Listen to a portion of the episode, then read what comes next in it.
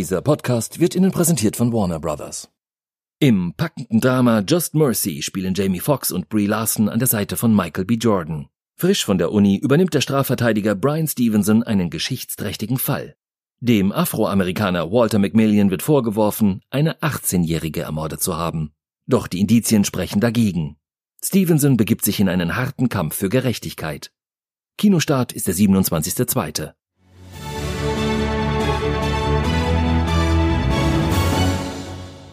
Einspruch. Einspruch. FAZ Einspruch. Der Podcast, der die Woche neu verhandelt. Herzlich willkommen zu Folge 109 des FAZ Einspruch Podcast, des wöchentlichen Podcasts der FAZ zu Politik, Recht und Justiz und der Podcast auch für alle Cineasten. Ja, das in dieser Woche, ja. Genau. Kleiner Hinweis für unsere Werbung, ja, für uns ziemlich ungewöhnlich, aber wir begrüßen Sie natürlich wie immer sehr herzlich. Hier Corinna Budras und Konstantin van Linden, hallo. Ja, wir haben eine kleine Hausmitteilung, weil wir mal wieder Juristen suchen, Richtig. die sich hier bei uns im Justiziariat in der Referendarstation mal ja äh, beteiligen wollen an den Geschäften und an dem Bemühen, uns aus Problemen herauszuhalten. Richtig, das ist stets nötig. Ähm, wir packen den Link, über den ihr euch bewerben könnt, falls ihr Lust habt, bei eurem Referendariat hier mal reinzuschauen, in die Shownotes zu der Sendung. Ähm, an der Stelle kann ich dann auch gleich noch erwähnen, die Shownotes findet ihr zum einen natürlich in eurem Podcast-Player, aber ihr findet sie auch ähm, auf Faznet und da hat sich unsere URL schon vor einigen Folgen geändert. Äh, das ist jetzt nämlich faz.net-einspruch-podcast. Da findet ihr alle Folgen ähm, und unterhalb der jeweils aktuellen Folge dann eben die Links zu den Themen ähm, und könnt dort natürlich auch Kommentare hinterlassen und so weiter. Ja, kommen wir dann gleich zu den Themen heute, ne? Genau, ähm, wir haben äh, so manches. Eine aufsehenerregende Entscheidung des Europäischen Gerichtshofs für Menschenrechte zu ähm, sogenannten heißen Abschiebungen, die ja doch äh, einige Migrationsrechtler äh, ziemlich bestürzt hat, weil sie mit dem mit dem eigentlich zuwanderungsfreundlichen Kurs des EGMR auf deutliche Weise bricht. Und was es mit der heißen Abschiebung auf sich hat, erklären wir natürlich auch nachher, ne? Genau, da, äh, da kommen wir dann dazu. Dann ähm, heiß her ging es auch in Sachen VW äh, Sammelklage. Da stand ein Vergleich quasi unmittelbar bevor und ist dann doch geplatzt. Äh, und jetzt gibt es unschöne ähm, Schuldzuschreibungen von beiden Seiten, äh, woran das eigentlich gelegen habe. Geldgeile Klägeranwälte oder vielleicht doch ein Konzern, der sich für nichts zu schade ist, äh, noch immer nicht. Ähm, das schauen wir uns mal näher an.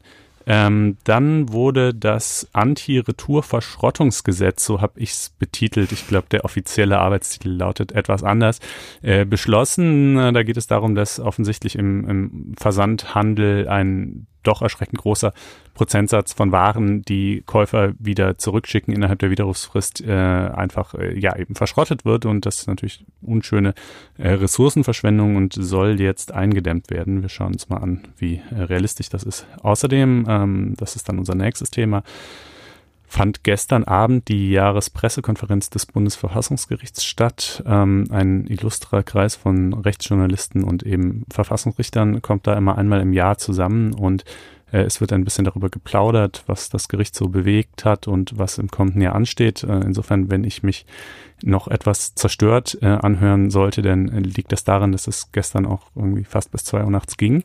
Und es gibt immer badischen Rotwein, ne? Es gibt überhaupt hervorragendes Catering und auch guten Wein und auch recht viel davon. Ähm, äh, da werden wir also mal so ein bisschen beleuchten, was so die, die Geschicke äh, des Bundesverfassungsgerichts aktuell ähm, bewegt und prägt.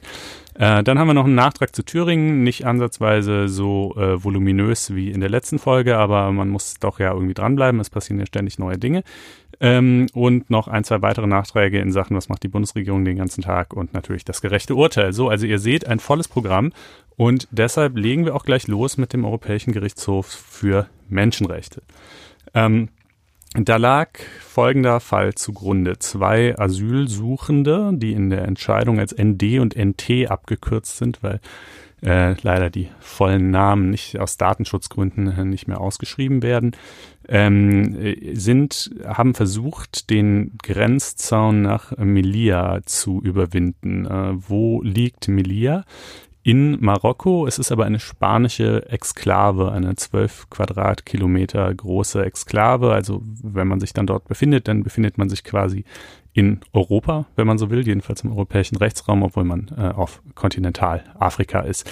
Ähm, und äh, naja, warum äh, haben sie versucht, diesen Zaun oder sogar diese drei Zäune, das Ding ist also wirklich wie ein Hochsicherheitstrakt geradezu abgeriegelt, zu überwinden, ähm, natürlich, um dann dort äh, Asyl beantragen zu können. Wo kamen die denn her? Weiß man ein bisschen was über die? Ja, also die kamen ursprünglich der eine ähm, aus der Elfenbeinküste, von der Elfenbeinküste und äh, der andere aus Mali. Beide waren aber schon seit ungefähr die letzten zwei Jahre auf Marokko in einem äh, Flüchtlingscamp untergebracht.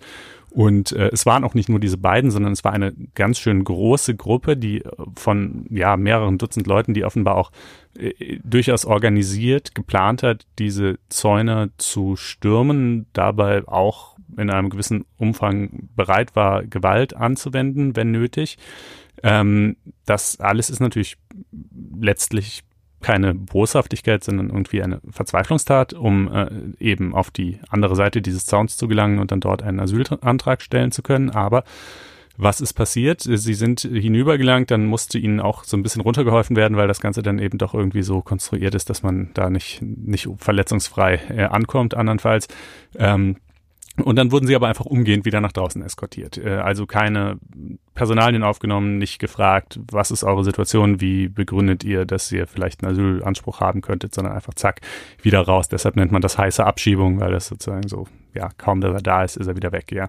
Ähm, und äh, dagegen haben die beiden geklagt, äh, stellvertretend für viele andere, denen es ähnlich ergeht, ähm, vor dem Europäischen Gerichtshof für Menschenrechte und ich würde mal behaupten, so in der wissenschaftlichen, migrationsrechtlichen Community äh, haben doch die meisten eigentlich erwartet, dass der Europäische Gerichtshof für Menschenrechte da einen Verstoß äh, sehen würde gegen das sogenannte Kollektivausweisungsverbot. Äh, das steht nicht direkt in der Europäischen Menschenrechtskonvention drin, aber in Artikel 4 des vierten Zusatzprotokolls äh, selbiger. Ähm, und ähm, der EGMR hat, äh, und das besagt eben, naja, äh, wie sich das so im Laufe der Zeit gewandelt hat, dazu vielleicht noch so gleich, aber äh, es sagt nach inzwischen aktueller Rechtsprechung des EGMR eigentlich, dass man eben Leute nicht ohne jegliche Ansehung ihres Einzelfalls ähm, einfach so äh, abschieben darf. Also das, nicht als Teil einer großen Masse, die nur abstrakt beurteilt wird, ne? Ja, und, und selbst als Einzelner, der, der nur, der nur abstrakt beurteilt wird oder der, der eben eigentlich einfach gar nicht beurteilt wird, sondern einfach ohne weiteres wieder abgeschoben wird, darf man das eigentlich nicht. Deshalb ja auch die Erwartung, ähm, dass äh, das hier für menschenrechtswidrig erklärt werden würde.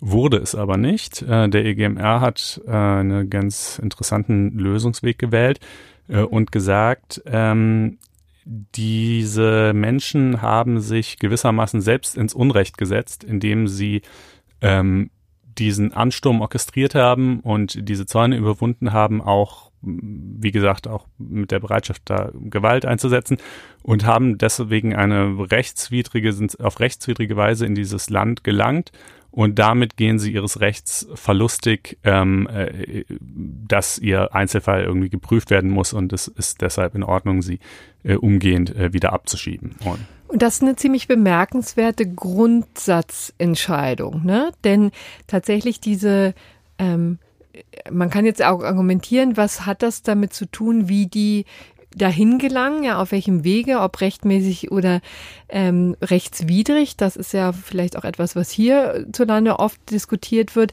Fakt ist jedenfalls, dass unabhängig davon bisher immer davon ausgegangen wird, dass die, dieser Fall dann äh, beobachtet werden muss, also beurteilt werden muss und dann auf Basis, entweder hat einen Anspruch oder er hat keinen, ne? aber nur das kann die Grundlage sein. Genau, also das ist ja jedenfalls die Tendenz im Menschenrechtsdiskurs, die, diese, äh, diesen Asylanspruch oder zumindest die Prüfung äh, desselben sehr stark zu verabsolutieren. Du kannst der größte Kriegsverbrecher so ungefähr sein. Ähm, trotzdem muss dein Anspruch geprüft werden und erst recht, nur weil du über den Zaun kletterst, äh, dann mag das von meinetwegen oder derentwegen äh, in irgendeiner Form dir vielleicht später zum Vorwurf in einem Strafverfahren oder sonst irgendwas gemacht werden, aber es kann nicht dazu führen, äh, dass dein Asylanspruch äh, nicht mehr geprüft wird. So die Kritik. Es könne dann ja auch gar nicht gewährleistet werden, dass ähm, äh, das sogenannte Refoulement-Verbot, also eben das Verbot, Menschen in äh, in äh, menschenunwürdige Bedingungen äh, abzuschieben, ähm, äh, nicht verletzt werden würde, wenn man gar nicht fragt,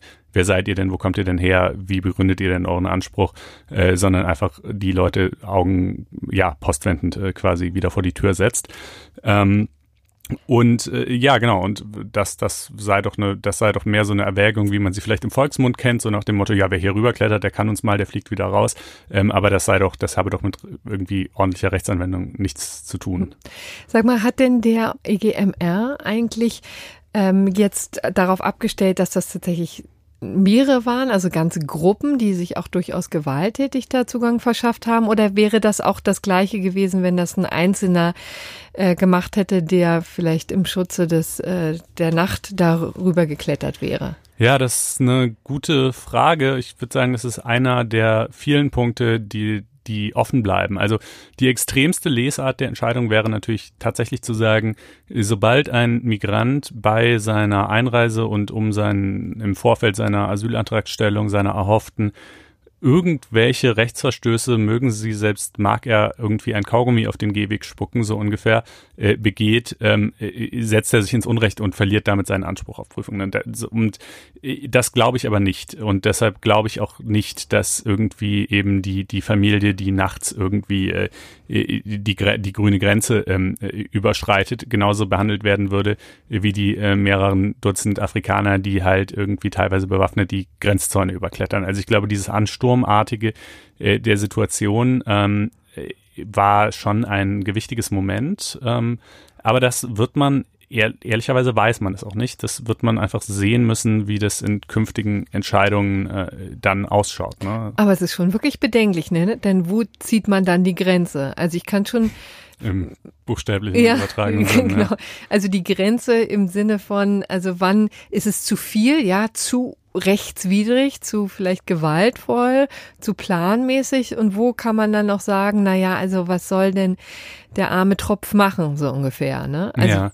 ja, das ist auch, was soll der arme Tropf machen? Das ist natürlich auch genau ein Argument, was hier äh, irgendwie äh, auch in der Argumentation eine Rolle gespielt hat. Spanien sagt, wir haben ja ähm, äh, reguläre Zugangswege. Es gibt hier in, in Beni Ansa, also äh, ganz in der Nähe, leicht südlich davon, ähm, einen Ort, äh, eine Verwaltungsdependance von uns, wo man Asylanträge stellen kann.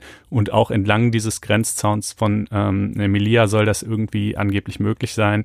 Ähm, aber die Kläger und auch die diversen NGOs, die sich natürlich mit der Lage dort beschäftigen, äh, sagen, nein, das ist ein reines Feigenblatt. Diese, ähm, diese Option besteht letztlich nur auf dem Papier. Das zeigt schon die extrem geringe Zahl von Anträgen, die dort überhaupt auch nur gestellt, geschweige denn bewilligt werden.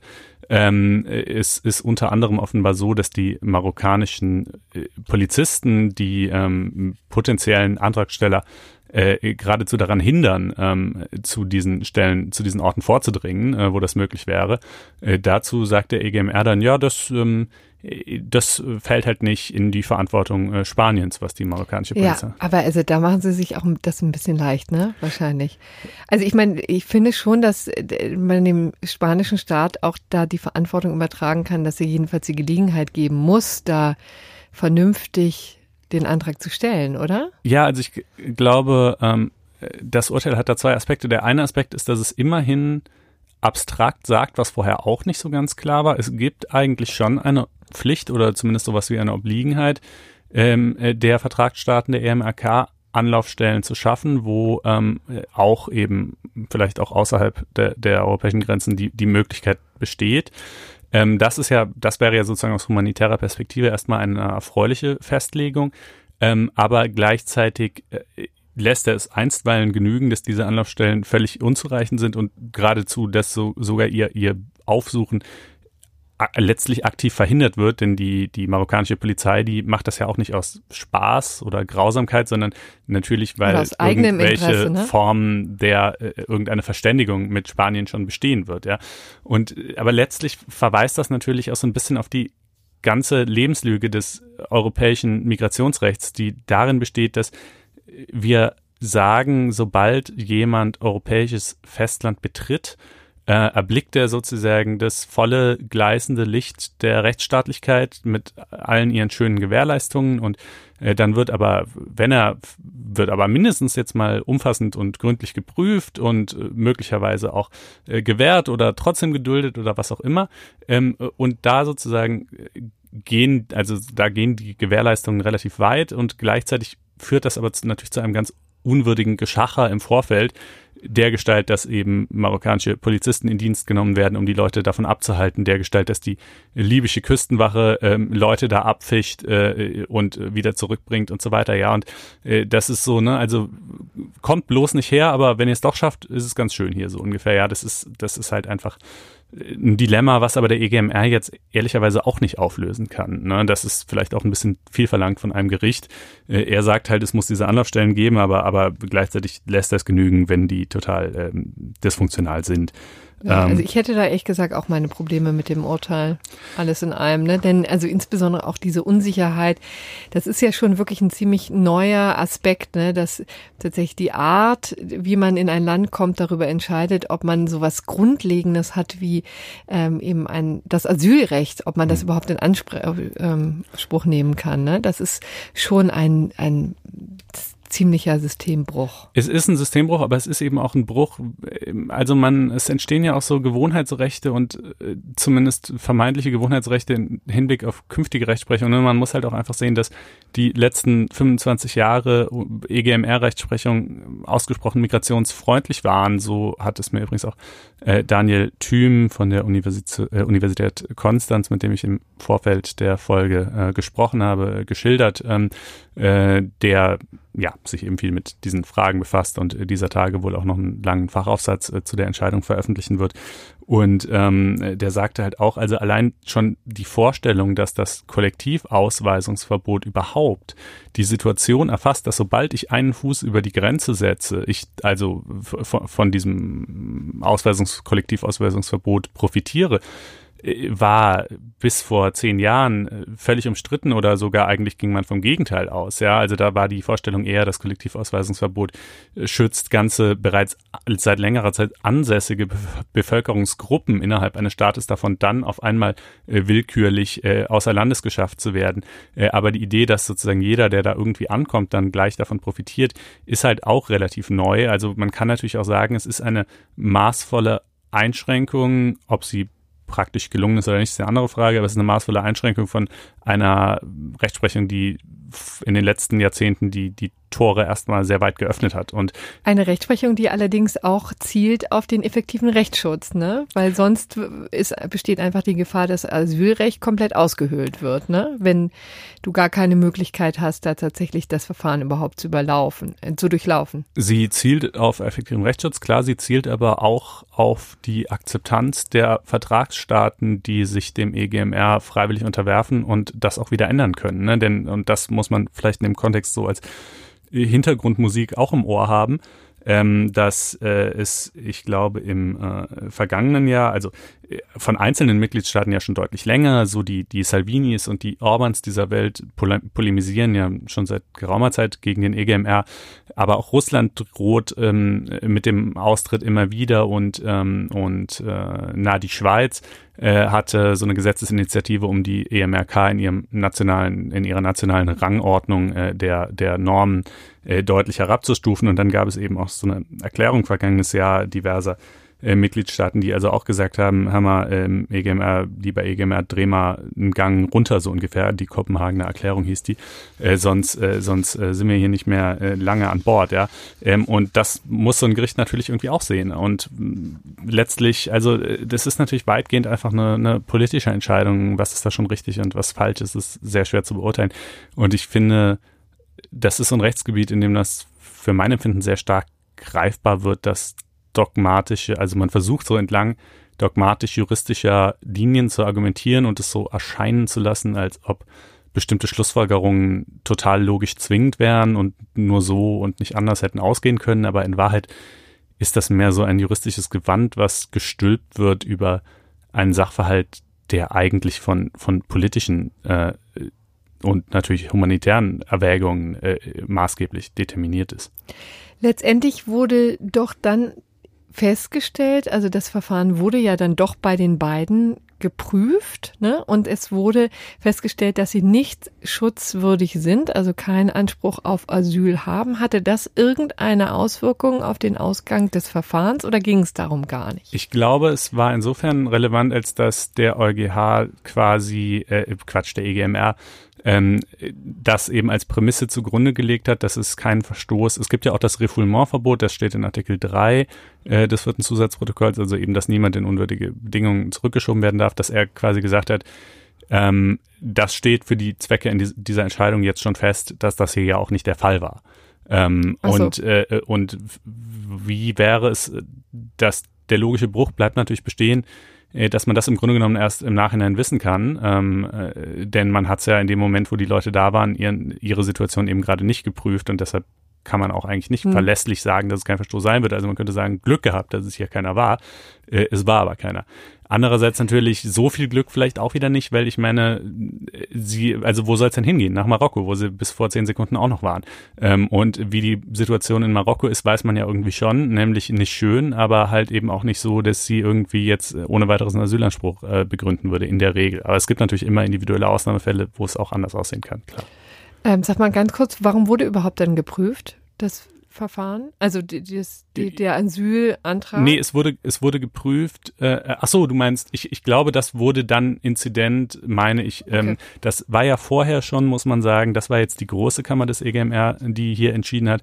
Es war vorher vor der kleinen Kammer und die hat übrigens einen Verstoß gegen das Kollektivausweisungsverbot angenommen, anders ja. als die große Kammer. Ähm, und äh, ich nehme an, da bin ich jetzt aber ehrlich gesagt überfragt, dass dort ähm, auch Inzident geprüft worden ist, wie es mit deren äh, Asylanspruch eigentlich ausschaut. Weiß ich aber nicht genau. Aber jedenfalls irgendwo ist das sozusagen mal äh, aktenkundig geworden. Ja. Gut, also dann wären wir jetzt, glaube ich, mit diesem Fall am Ende. Oder wolltest du noch was ergänzen? Eigentlich nur, dass es, ja, dass man einfach mal sehen muss, wie es weitergehen wird. Weil, wie gesagt, ne, theoretisch kann man das natürlich auf wenn man es sehr, sehr weitgehend interpretiert, auf ganz viele Situationen übertragen, dann kann man auch sagen, und was ist mit all den Leuten, die sich äh, in irgendwelchen seeuntüchtigen Schlauchbooten äh, äh, äh, auf die Überfahrt übers Mittelmeer machen, halb in der Absicht, äh, illegal die Grenze zu übertreten, halb in der Absicht, andere zu ihrer Rettung fast schon zu nötigen ist das sozusagen, setzen die sich auch irgendwie ins Unrecht, aber da ist die Konstellation natürlich ganz anders. Die wenden ja keine Gewalt an oder wenn überhaupt dann höchstens gegen sich selbst. Ähm, also, äh, ne, das, das ist halt eine spannende Frage, die abzuwarten bleibt. Wenn, wenn man eine sehr weitgehende Lesart zugrunde legt, dann äh, könnten die Auswirkungen, glaube ich, sehr groß sein. Ähm, aber äh, und aber auch umgekehrt bei der Frage, wenn die Mitgliedstaaten Anlaufstellen schaffen müssen, vielleicht schärft der EGMR da ja auch noch seine äh, seine Ansprüche nach, äh, wie gut diese Anlaufstellen dann erreichbar sein müssen. Das könnte man sich ja. auch vorstellen. Ähm, genau. Hätte er aber auch gleich machen können. Möglich wäre es gewesen. Ja. Aber dann kommen wir jetzt zu so wirklich was wahnsinnig profan im Gegensatz zu den Menschenrechten und womöglich Leid und Unglück, was sich da in Marokko abspielt oder in Afrika generell. Jetzt kommen wir zu den VW-Sammelklagen. Also jetzt mal so ganz untechnisch gesprochen. Auch das wird hier mal erlaubt sein. Es ging äh, vergangene Woche hoch her am Freitag, weil es erst hieß, oh, da kommt jetzt endlich der Vergleich, auf den schon alle gewartet haben zwischen VW und den Verbraucherzentralen, die für die Verbraucher ja hier einige Rechte durchkämpfen, gerade vor Gericht. Äh, und dann wurde, kam alles ganz anders. Recht plötzlich ähm, kam dann die Entscheidung von VW, dass der, die Vergleichsverhandlungen gescheitert sind, also es tatsächlich nicht zu einer gütlichen Einigung kommt und wir auch vier, na knapp viereinhalb Jahre nach der Veröffentlichung des Dieselskandals immer noch vor dem gleichen Problem stehen, nämlich wie entschädigt man äh, VW-Kunden, wie kann man das ganze Diesel Desaster jetzt endlich mal zu einem gütlichen Ende bringen. Also es ist wirklich, ich sag auch im eigenen Interesse hätte ich mir das zutiefst gewünscht, weil wir haben ja schon etliche Male hier drüber gesprochen, aber wir müssen verkünden, es geht weiter und womöglich etliche Jahre noch. Ja. Wie hätte der denn aussehen sollen, der Vergleich, und, und wie sieht er jetzt aus? Denn es gibt ja schon irgendwie die Option, einen Vergleich zu schließen, nur gilt der dann eben nur für Einzelne und nicht für alle. Ne? Ja, auch das ist wieder so typisch verworren, wie alles in diesem Verfahren so wahnsinnig verworren ist.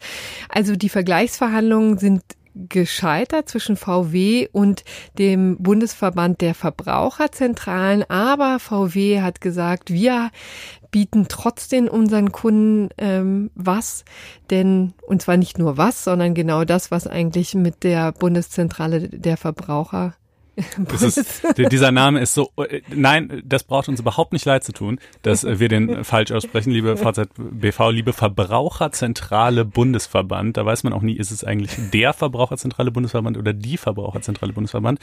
Ähm, sucht euch einen griffigeren Namen. Ja. Ihr heißt jetzt VZBV für die Zwecke dieser Sendung. Also genau, genau, aber wie du schon sagst, die haben eigentlich, eigentlich hatten sie. Ja, ähm, haben sich geeinigt auf 830 Millionen Euro.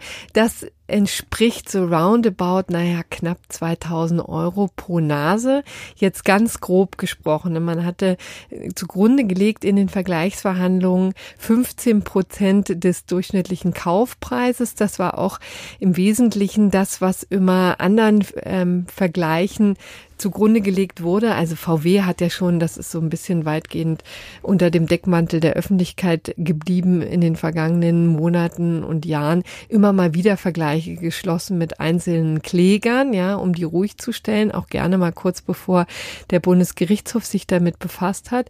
Und da war wohl offensichtlich der, der Durchschnitt lag eben so bei 15 Prozent des Kaufpreises, ja. Und auch das hat man äh, hier zugrunde gelegt. VW möchte eben eben so eine Matrix ähm, anstellen, die sich orientiert am Baujahr und an den Modellen.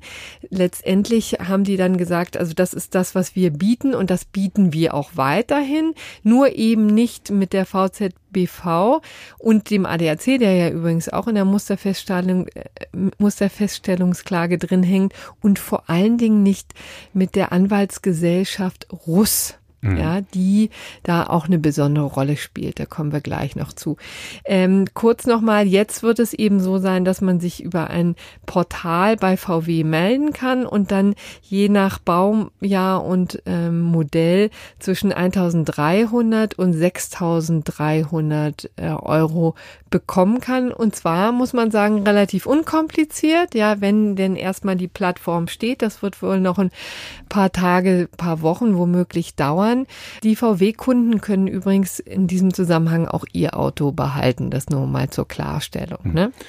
Und das heißt, jeder der von diesen 400.000 Menschen, die Teil dieser Musterfeststellungsklage sind, kann sich jetzt selber überlegen, möchte ich hier drin bleiben ähm, oder möchte ich sozusagen ausscheren und äh, diesen Vergleich abschließen. Und ja. dann bin ich aber auch nicht mehr, also. Das, nee, das müssen wir ganz kurz erklären, ja, ne? weil ähm, wir haben hier, glaube ich, Herrschaftswissen. Es kann ja nicht jeder davon, ähm, äh, ja, hat, hat es hat wahrscheinlich nicht jeder in den letzten vier Jahren jeden Verhandlungsschritt mitbekommen. Also es gab ja nun schon seit einiger Zeit ja etliche Klagen, ja. Also rund eine halbe Million VW-Kunden haben sich ja gegen VW gewehrt, haben gesagt, wir fühlen uns veräppelt, ja.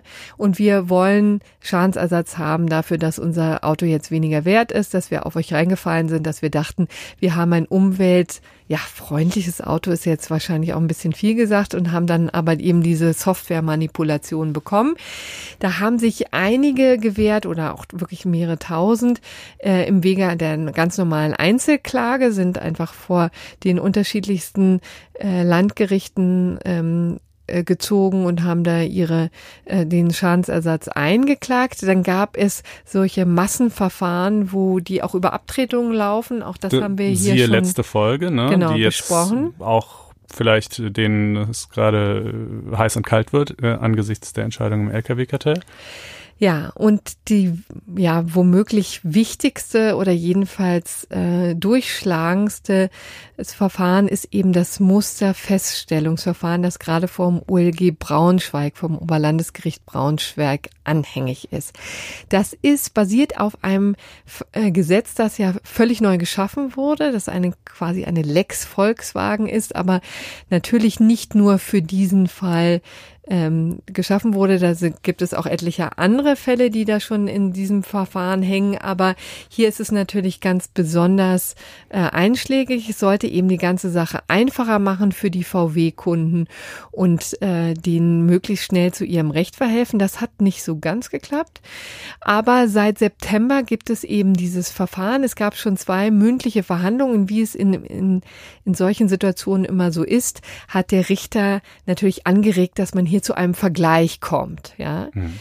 Nach langjährigem Ringen hat er sich tatsächlich dafür entschieden, in diese Vergleichsverhandlungen zu gehen. Also über Monate hinweg haben die immer wieder gesagt, nee, wir, das machen wir nicht, ist viel zu kompliziert.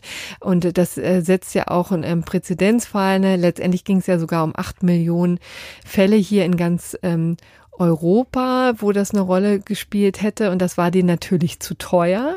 Deswegen haben die sich eigentlich immer gescheut vor den Vergleichen, aber jetzt nach äh, vier Jahren und auch etlichen Verjährungsfristen, die da schon abgelaufen sind, hatte man das Gefühl, jetzt könne man endlich in die Vergleichsverhandlung gehen. Dann äh, war das im Dezember der Fall.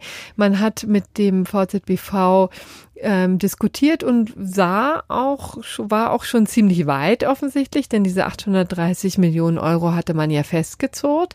Aber dann platzte eben die Bombe und dann hatte man gesagt, also die Anwälte vom VZBV, eben die Anwaltsgesellschaft Russ, ähm, ist zu unverschämt. Die wollten 50 Millionen Euro, so sagte Volkswagen, und das ist einfach viel zu viel dafür, dass sie hier nur über ein paar Monate hinweg die ganzen Ansprüche abwickeln, das auch über eine, also die Plattform überhaupt kreieren, über die das abgewickelt werden soll, dann die Leute anschreibt, informiert darüber, was, worauf sie Anspruch haben, wie das durchzuführen ist, sie auch zu belehren. All das sollte, musste natürlich passieren, aber für 50 50 Millionen Euro, sagte VW, ist uns zu teuer. Und deswegen haben sie dann relativ äh, auf der Zielgeraden das Ganze dann abgesagt. Und seitdem tobt ein Streit, war das nun wirklich zu teuer oder hat sich, macht sich da Volkswagen eigentlich so einen schlanken Fuß?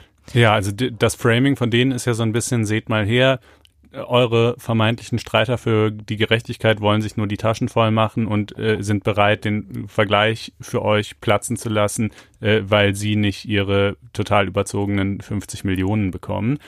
Ähm, aber finden wir dieses Framing, das Volkswagen natürlich nicht expresses Verbes so formuliert, aber sozusagen das ist ja schon so ein bisschen das Narrativ, was sie in die Welt setzen. Interessanterweise haben die es, glaube ich, ziemlich expresses Verbes ähm, ja. so formuliert. Also die Rechtsvorständin Hiltrud Werner hat ziemlich brüsk abgelehnt, äh, dass das eben einfach den, äh, den Kunden zugutekommen sollte, das Geld mhm. und eben nicht diesen Anwälten. Ja, ne? ja und find, also finden wir das fair? Ich meine, 50 Millionen Anwaltshonorar klingt ja jetzt Schon wirklich üppig. üppig. Da denkt man ja eben, das sind dann ja auch immer die Stichworte, die gleich fallen. Klageindustrie, amerikanische Verhältnisse. Aus Amerika kennt man das ja schließlich, dass bei solchen Sammelklagengeschichten eben die Anwälte ja teilweise sogar noch größere Beträge einstreichen. Da ist, läuft es dann meistens über Erfolgsprovisionen. Ähm, äh, ja, ist das, ist das berechtigt von VW? War das wirklich überzogen oder vielleicht doch nicht? Also es hängt natürlich davon ab, in dem man spricht. Ich, vielleicht kann ich mal aufdecken. Also im Vorfeld habe ich äh, mit einigen Leuten gesprochen, unter anderem mit Klaus Müller eben.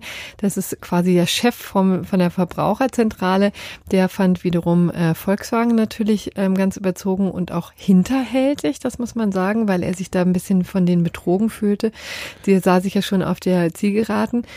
Aber um was. Ja, binnen Minuten, ne? Ja. Ist das ja, die dachten, der Vergleich wird gleich unterzeichnet, dann ist er geplatzt und dann hatte VW ja auch offensichtlich dieses eigene Portal zur Abwicklung, zur praktischen Abwicklung des Vergleichs schon geschaffen. Also sozusagen der VZBV geht offenbar davon aus, dass VW das so geplant ja. hat. Jedenfalls gab es schon eine Recht, äh, so eine Internetseite, wo ja. man sich informieren konnte. Das Portal selber braucht noch ein bisschen. Mhm. Aber in der Tat, er fühlte sich düpiert. Ich habe auch gesprochen mit äh, Matthias Kilian, das ist eben auch ein ganz äh, renommierter ähm, Berufsrechtler, der an der Universität Köln ist und am Soldern-Institut Und außerdem mit Martin Hensler, auch Professor für Berufsrecht übrigens, also ein ausgewiesener Experte dafür an der Universität Köln, der allerdings natürlich ähm, auf Seiten äh, von Volkswagen steht, also mandatiert wurde mit einem Gutachten von Freshfields und deswegen natürlich eine ziemlich dezidierte Meinung hatte. Vielleicht können wir mal kurz erklären, wie eigentlich Russ, also die Anwaltsgesellschaft, ja diese 50 Millionen Euro gerechtfertigt hat. Das haben die sich natürlich auch nicht ausgedacht, sondern dem liegt schon eine klare ähm, Rechnung ähm, zugrunde. Rohs Anwälte muss man vielleicht sagen, das ist auch noch ein ziemlich interessantes Konstrukt. Das sind im Wesentlichen vier Anwälte als Gesellschafter, die dahinter stecken, nämlich ähm, Marco Rogat, Ralf Stoll, Ralf Sauer und Tobias Ulbrich. Man hätte sie in einer anderen Reihenfolge erklären oder nennen sollen, dann, dann hätte man Name Russ, äh, mehr Sinn ergeben. Ja. Genau, die sind einschlägig bekannt, weil die eben schon seit Jahren eben Kunden vor Gericht in Einzelklagen vertreten, sich da eine gewisse Expertise angeeignet haben und deswegen vom VZBV da, ja, da, damit mandatiert worden, auch diese Musterfeststellungsklage durchzufechten. Das war der Gedanke dahinter. So, und die sind jetzt auf ein extrem ja, interessantes Konstrukt verfallen, denn es ist ja nun auch nicht ganz nachvollziehbar, warum, also auf den ersten Blick zumindest, warum Volkswagen quasi für eine Leistung für die Anwälte vom VZBV zahlen sollte. Ne? Also deswegen musste man ja irgendeine Rechtsgrundlage finden, warum das so sein soll. Ähm, die Kanzlei Russ hat eben gesagt, wir machen hier so etwas wie eine Geschäftsführung ohne Auftrag.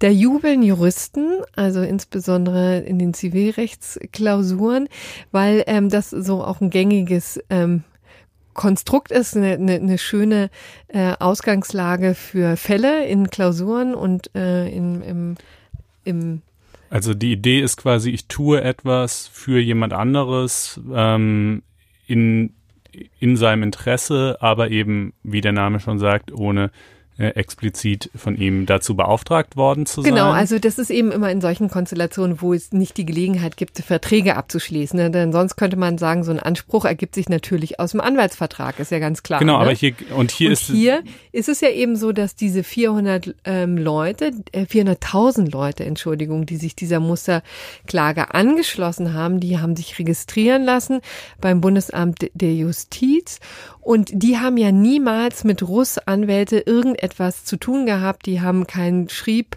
unterschrieben. Die haben die niemals beauftragt mit irgendetwas. Deswegen gibt es da keine Rechtsbeziehung zwischen diesen. Aber nichtsdestotrotz muss ja Russ für die tätig werden, ja, muss eben also diese Plattform aufbauen, muss die anschreiben und so weiter und so fort. Und deswegen lag jetzt einigermaßen nahe, zumindest drüber nachzudenken, ob es tatsächlich dieses Konstrukt Geschäftsführung ohne Auftrag hier zugrunde liegt. Und die findet sich übrigens, das darf ich kurz nochmal sagen, weil das übrigens selbst Mathematiker interessiert, Paragraph 677 und 683 BGB. Da ist das ähm, geregelt. Und die meinen also quasi, wir sind 400.000 Mal im Rahmen einer Geschäftsführung ohne Auftrag tätig geworden äh, oder wieso wollten wir? so genau. genau äh, A 120 Euro ungefähr. Ja, also die Konstruktion ist eben so, dass die eben durchprüfen, gab es tatsächlich eine Geschäftsführung ohne Auftrag. Ne? Ähm, also und also lag ein Geschäftsführungswille vor. Ja, der Russ wollte ja eben tätig werden. Natürlich war eben hier kein Auftrag. Ein fremdes Geschäft ist auch ganz klar, weil sie das natürlich nicht im eigenen Interesse gemacht haben, sondern um den Mandanten äh, oder den Kunden da entgegenzukommen. Und wie gesagt, einen Auftrag gab es ja auch nicht. Das alles wurde sozusagen durchgeprüft und dann gibt es als Rechtsfolge eben den Aufwendungsersatz.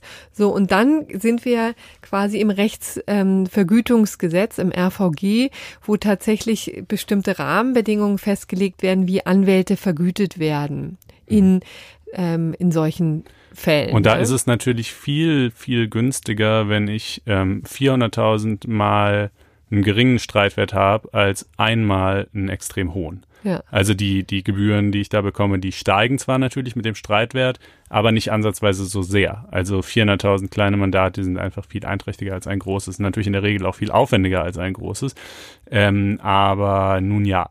Äh, und, genau, und aber, die, aber, haben, die haben 120 Euro hm, pro äh, Person äh, veranschlagt. Das wäre so ein bisschen der untere Rand dieses Rahmens, was ja. der gesetzliche Rahmen eben vorgibt. Man hätte womöglich bis zu 240 gehen können. Das war eben auch etwas, was diskutiert wurde. Das hätte die ganze Sache natürlich verdoppelt. Ne? Gleichzeitig wirkt es trotzdem irgendwie viel, weil ich meine, das ja. wäre ja wohl weitgehend natürlich. automatisiert abgelaufen. Das ist ja nicht so, dass die für jeden Typ da jetzt nochmal einen riesen Schriftsatz mit einer Argumentation oder sonst was fertigen, sondern es wäre ja im Prinzip gewesen, okay, was hattest du für ein Fahrzeug? In welcher Höhe sozusagen kriegst du jetzt Geld? Bist du eher bei den 1500 oder bei den 6000 Euro oder irgendwo dazwischen? Ist das Geld wirklich geflossen? Also so, das hätte man ja auch teilautomatisieren können, sicherlich, diese ja. Geschichte. Wobei interessanterweise jetzt haben sich ja viele immer aufgehalten, gerade bei dieser Frage, die du jetzt erwähnst, ist das nicht einfach total unangemessen und over the top und so. Das Interessante ist ja, dass die eigentliche interessante juristische Frage ja daran liegt, ob überhaupt ein Anspruch besteht, ja. Im Rahmen dieser Geschäftsführung ohne Auftrag. Richtig, also ob also, das so plausibel ist. Ist das plausibel, ja. genau.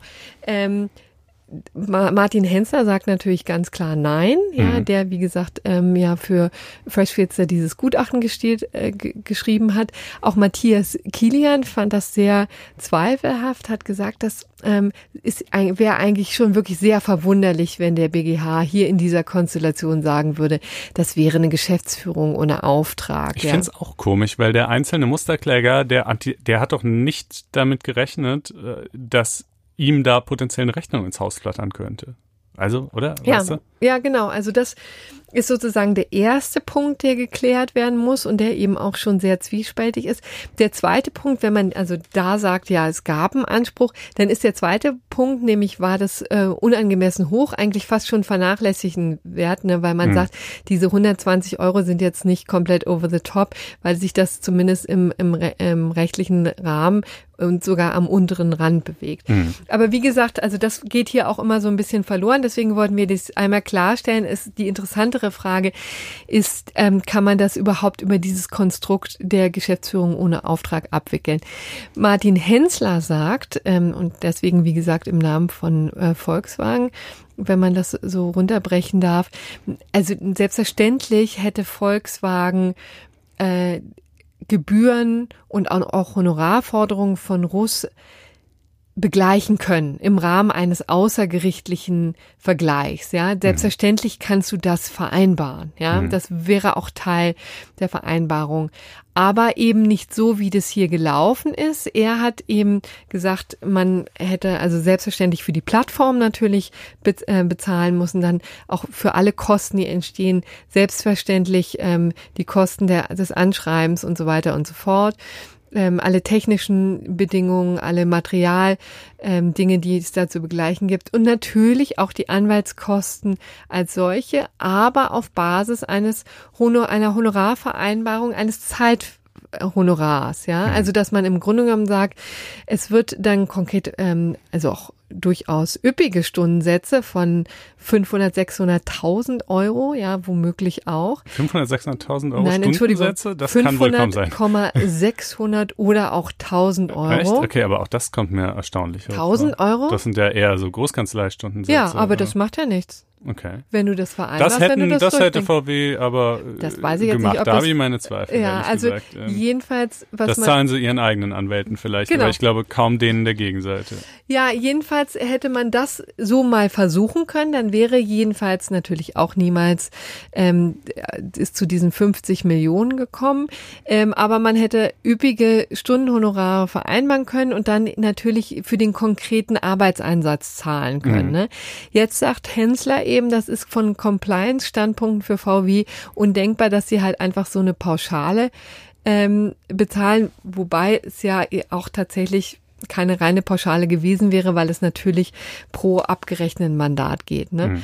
Also ähm, das ist im Grunde genommen die Gemengelange, auf der hier diskutiert wird. Man wundert sich ja, dass für dieses ja doch irgendwie absehbare Problem nicht eine klarere Regelung geschaffen worden ist, bei der Einführung der Musterfeststellungsklage. Ja, es oder? wurde sogar einfach total versaut, um es mal deutlich zu sagen. Ne? Also man muss ja sagen, in der Bundesregierung hat wohl offensichtlich auch sich die Meinung durchgesetzt, dass Anwälte nicht verdienen dürfen, ja, schon gar nicht, wenn sie Massenklagen machen, denn die gerichtlichen Gebühren, die jetzt im Rahmen, also die Russ jetzt ja schon angehäuft hat im Rahmen dieses ja doch sehr umfangreichen Musterfeststellungsverfahren, liegen bei so zwischen 6.000 und 7.000 Euro, ne, was daran liegt, dass der Streitwert gedeckelt ist auf 250.000, ja. ja das Egal, ist schon absurd, ne? Also es soll ja. auf Klägerseite absolut kein Geld verdient werden. Dass der VZBV kein Geld verdienen soll, ist ja auch richtig, denn der ist ja seinerseits durch Steuergelder finanziert und sozusagen das ist halt der der ist nicht auf Gewinnerzielung ausgelegt. Aber die Anwälte, die der VZBV wiederum mandatiert, vielleicht auch mandatieren muss, weil er es aus eigener Kraft nicht gestemmt bekommt, die ähm, sind ja natürlich privatwirtschaftlich tätige äh, ja, Anwälte eben, ne? Und die wollen natürlich Geld verdienen und, und sehen das auch nicht ein, jetzt hier irgendwie äh, nur im Dienste der guten Sache äh, ja. zu agieren. Ne? Also äh, Vielleicht, um das noch einmal festzulegen, da, weil der, falls da jetzt irgendjemand zum Taschenrechner greift und dann bei diesen 120 Euro mal 400.000 nicht auf den entsprechenden Betrag kommt. Ich glaube, das war so runtergebrochen. Es gab ähm, natürlich einen bestimmten äh, fixen Betrag für die Plattformentwicklung, der war quasi da rausgerechnet. Der lag bei so 17.000, äh, Entschuldigung, 17 Millionen etwa, blieben noch 33 ähm, Millionen. Und ich glaube, die setzen sich da zusammen, dass man nicht davon ausgegangen ist, dass tatsächlich alle 400.000 einen Anspruch haben auf diesen mhm. Vergleich, weil da, das muss man ja sagen, es sind 400.000 registriert, aber es sind auch viele Doppelnennungen dabei oder auch Leute, die definitiv gar keinen Anspruch haben, weil sie gar niemals einen VW mhm. ähm, gekauft haben, aber sich trotzdem haben registrieren lassen, äh, sich unter Fantasienamen haben ähm, registrieren lassen. Also es wären niemals 400.000 tatsächlich geworden. Ich glaube, deswegen hat man so 280.000 veranschlagt. Nur falls jetzt jemand nachrechnet und sagt, dass die Zahlen passen noch nicht zusammen. Also mhm. das war äh, ähm, so ein äh, gewisses Paket, was da gesch Im geschnürt Detail wurde. ist alles immer ja. noch dreimal komplizierter, als es, äh, als es so schon ist und das schon kompliziert genug. Naja, ähm, ne, ich würde. Man sollte jetzt kurz erklären noch, wie es weitergeht, oder? Ja, auf jeden Fall, ne? Auch mit Blick auf, äh, oder vielleicht noch ganz kurz, wenn wir noch beim Thema Geld sind, würde ich noch ergänzen, äh, Axel Heifmeier, ein äh, Professor von der Universität Tübingen, hat auch ähm, äh, in der FAZ und aber auch bei Einspruch ähm, jeweils einen Gastbeitrag veröffentlicht, äh, den ihr, sofern ihr noch kein Einspruch-Abo habt, lesen könnt, indem ihr auf faz.net-einspruch testen geht und euch dort ein kostenloses vierwöchiges Probo-Abo klickt. Und in diesem Gastbeitrag äh, erfahrt ihr dann, ähm, äh, warum wir eigentlich sehr wohl eine Klageindustrie brauchen, äh, warum es völlig in Ordnung ist, wenn äh, findige und fähige Anwälte mit ähm, Musterfeststellungsklagen äh, beziehungsweise Sammelklagen in welcher Form auch immer viel Geld verdienen äh, und warum diese Sammelklagen eigentlich ein konservatives Anliegen sein sollten, ähm, das eher der politischen Linken nicht so gut schmeckt und aber paradoxerweise äh, in Deutschland die politische Mengelage eher gerade umgekehrt aussieht. Ähm, mit diesen Fragen, die sie ja natürlich irgendwie nahtlos anschließen an jetzt die Situation, die wir gerade erlebt haben, äh, setzt sich also der Beitrag äh, auseinander. Äh, in diesem Sinne faz.net-einspruch testen, wenn ihr euch da auf der Metaebene auch noch ein bisschen mit auseinandersetzen wollt. So, aber jetzt in der Tat die Frage, äh, wie geht's denn weiter? Also jetzt können sich die VW-Kunden entscheiden, ob sie dieses Vergleichsangebot annehmen von VW. Das Interessante dabei ist, sie können sich aber nicht mehr abmelden von der Musterfeststellungsklage. Also das Geld gibt's natürlich nicht doppelt, ja, mhm. aber auch das ist natürlich ein ganz äh, fundamentaler We Webfehler dieses monströsen Gesetzes, weil du dich jetzt nicht mehr zurückziehen kannst, auch nicht mehr eben im Einzelvergleich mit dem äh, Schädiger sozusagen ähm, da ein D'accord äh, erzielen kannst. Also das ist natürlich völlig Banane.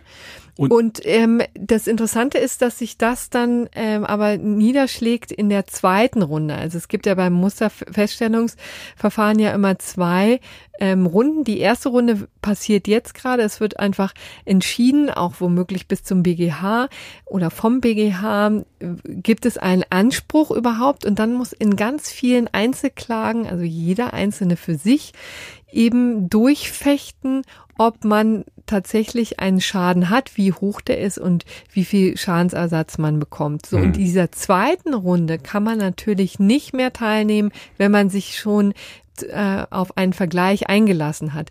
Nur interessanterweise dadurch, muss man aber auch nicht mehr, weil dann hat man nee. auch schon sein Geld. Also das ist ja eben genau, das ist ja auch ein großer Kritikpunkt an der Musterfeststellungsklage gewesen, ne, dass sie so kompliziert ist. Erstmal wird nur dem Grunde nach in einem schon endlosen Verfahren festgestellt, dass du einen Anspruch hast. Dann musst du nochmal selber klagen, wenn VW nicht freiwillig zahlt. Kann natürlich auch ein Grund sein für die Leute zu sagen, komm, ich nehme die ja. 2000 Euro oder wie viel auch immer. Und, und das Interessante ja. ist, dadurch, dass sich niemand abmelden kann von der Musterfeststellungsklage, weiß man also auch nicht, wie viele jetzt tatsächlich auf dieses Vergleichsangebot eingegangen sind, beziehungsweise das weiß nur VW, ja. Mhm. Und der, oder eingehen werden in den nächsten ja. Tagen und Wochen. Ne? Und, und der VZBV wird eben einfach jetzt weiter das Ganze vorantreiben, nicht wissen, wie viele Leute eigentlich noch hinter ihm stehen, mhm. ja. Und ob das vielleicht fünf Hansen Hanseln sind oder alle 400.000, ja, mhm. weil sich niemand darauf einlassen möchte. Das Interessante ist übrigens, und auch das gilt es wirklich zu bedenken, wenn man das Ganze, ähm, wenn man sich fragt, ob man sich darauf einlassen möchte, ist ja, dass am 5. Mai der Bundesgerichtshof erstmals über die Sache verhandelt in einem Einzelverfahren und man da ja ganz stark hoffen kann, dass der endlich mal in dieser ganzen Sache ein paar grundsätzliche Dinge festzurrt und klarlegt, also zu vielen, vielen Fragen, ja. Und die auch sehr entscheidend darüber sein kann, wie teuer das am Ende für VW wird, ja. Und VW hat natürlich großes Interesse daran, das vor dem 5. Mai äh, zu Ende zu bringen, ja, einfach, also die ganzen Vergleichsverhandlungen, damit möglichst viele Leute aus dem Weg sind, ja, und äh, also eine mögliche BGH-Entscheidung dann eben nur noch wenige Leute betrifft, wenn sie dann negativ ausgeht. Ne? Also für diese 400.000 ist es jetzt quasi ein Gamble. Man kann sagen, ich nehme das Geld, ich schere aus, auch wenn ich aus Sicht des VZBV ungünstigerweise immer noch in dem Klageregister drinstehe, weil ich mich formal nicht austragen kann, aber faktisch schere ich aus, nehme das Geld, bin raus. Muss übrigens noch hoffen, dass ich weil ich das ja quasi dann jetzt auf eigene Faust mache, denn der formale Vergleich ist ja geplatzt, muss ich also auch hoffen, dass ich auch wirklich genug Geld kriege, dass ich also, wenn mir zum Beispiel 6000 zustehen, auch wirklich 6000 kriege und nicht 5000, sonst habe ich da den nächsten Ärger an der Backe. Oder halt, ich bleib drin, gehe weiter, mal gucken, was rauskommt und je nachdem, wie der BGH im Mai entscheidet und wie, wie dann auch natürlich diese Musterverfahren insgesamt ausgeht, habe ich am Ende vielleicht einen deutlich höheren Anspruch oder auch gar keinen. Ja, also das ist mal richtig hier Spieltheorie. Kann man. Ja, ja. Ja, also ich, dabei, belass, ja, dabei belassen wir es jetzt, aber ich, es war in der Tat mein längliches Segment zu Volkswagen, aber es hat sich ja auch viel getan und jetzt kommen wir aber zum Bundesverfassungsgericht. Ach ja, richtig, genau, da war ja was. Ich, ähm, ja, also äh, das ist, das haben wir hier im Podcast ja auch schon verschiedentlich erwähnt, eine schöne ähm, im Jahrestag äh, sich wiederholende ähm, Einrichtung, dass da eben die äh, Rechtsjournalisten aus dem Lande, die also vorwiegend über Rechtsthemen schreiben oder podcasten ähm, und die Richter des Bundesverfassungsgerichts zusammenkommen und äh, da wird dann äh, geplaudert und sich ausgetauscht und so weiter. Ähm, und erstmal also von dem sozusagen, uh, uh, genau, und es wird immer eine Liste von Entscheidungen präsentiert, äh, die das Bundesverfassungsgericht im kommenden Jahr, also jetzt 2020, äh, zu Fällen gedenkt. Das ist immer unverbindlich und man muss auch sagen, also die Erfahrung lehrt, dass längst nicht alles, was auf dieser Liste steht, dann auch tatsächlich in dem jeweiligen Jahr äh, entschieden wird. Sie aber wird liebevoll Lügenliste genannt. Genau. Ähm, äh, also vielleicht, bevor wir dazu kommen, ähm, noch so ein bisschen aus dem offiziellen Teil.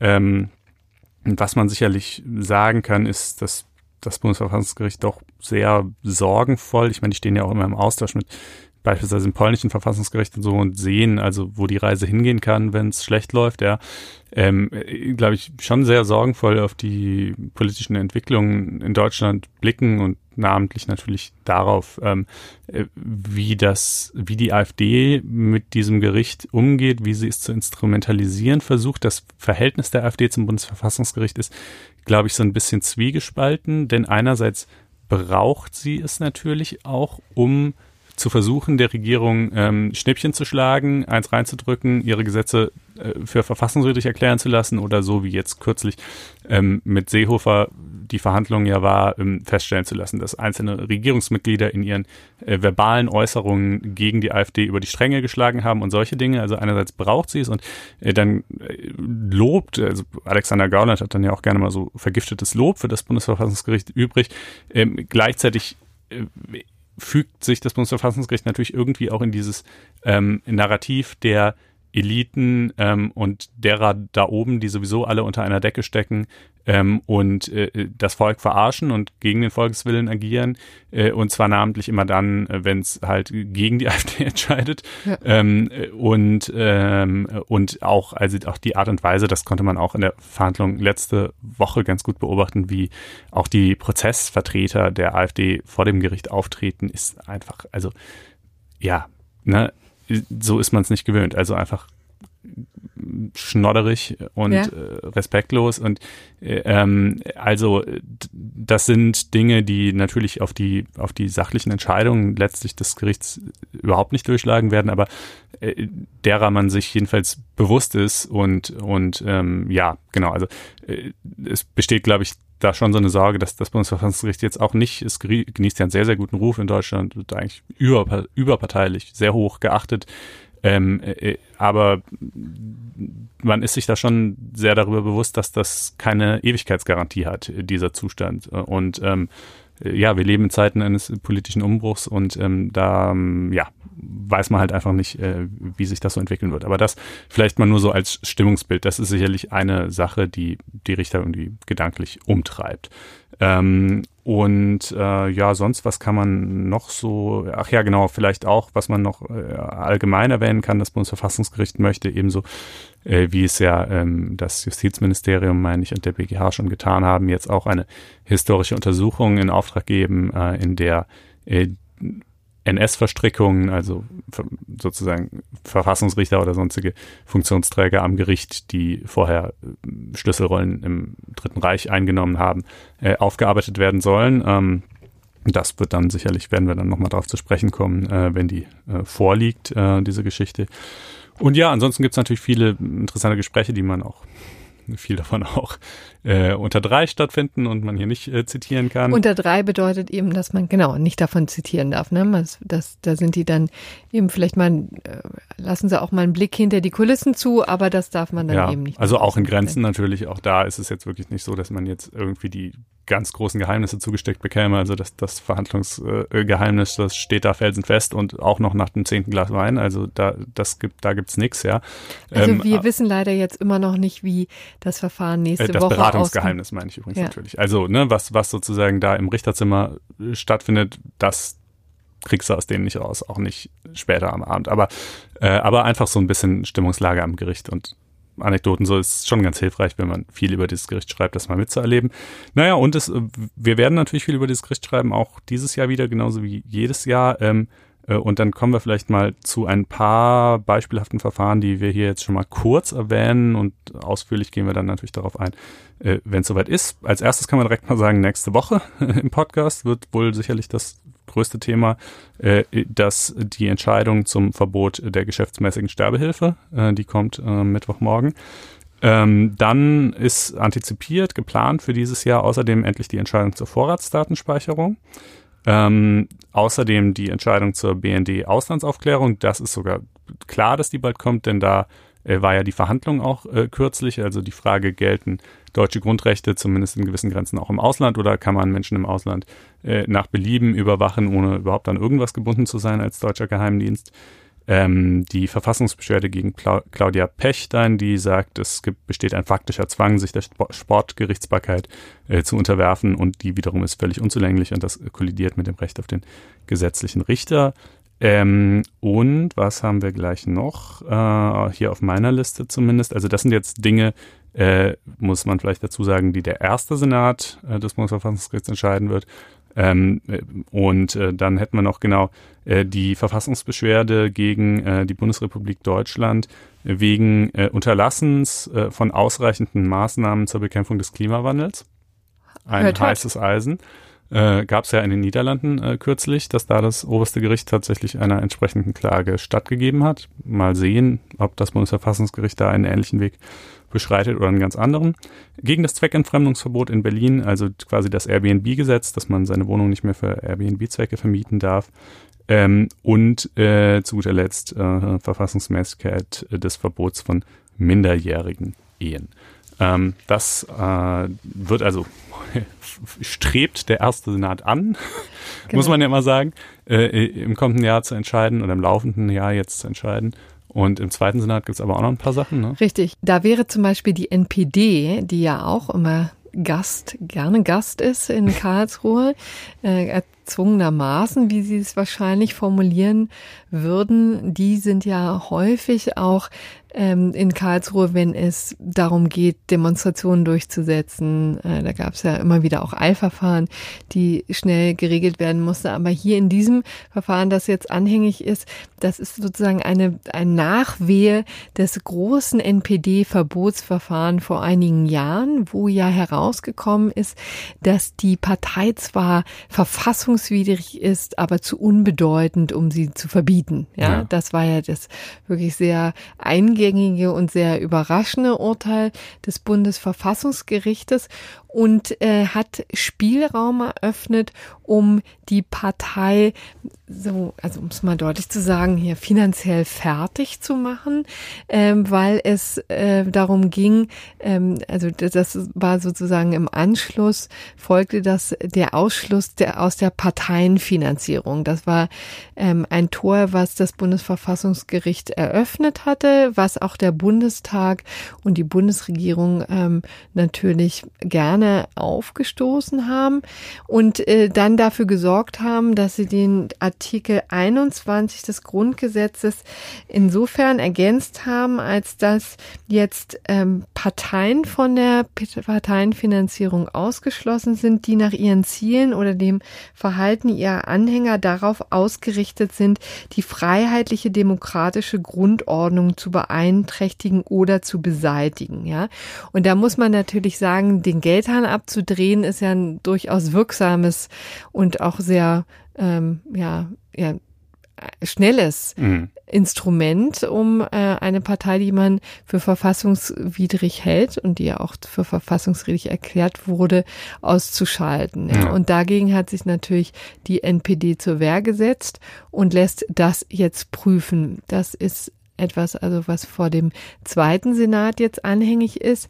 Dann wird es etwas technischer, was zum Beispiel das ähm, Europäische Patentgericht angeht. Das ist ja auch ein Mammutprojekt der EU, also oder auf europäischer Ebene, um das vielleicht mal zu sagen, dass man den Patentschutz vereinheitlicht und da auch für eine stringente und einheitliche Rechtsprechung sorgt, um Unternehmen auch da Rechtssicherheit zu geben und das ganze Verfahren zu vereinfachen. Das alles soll mit dem Europäischen Patentgericht Gericht passieren.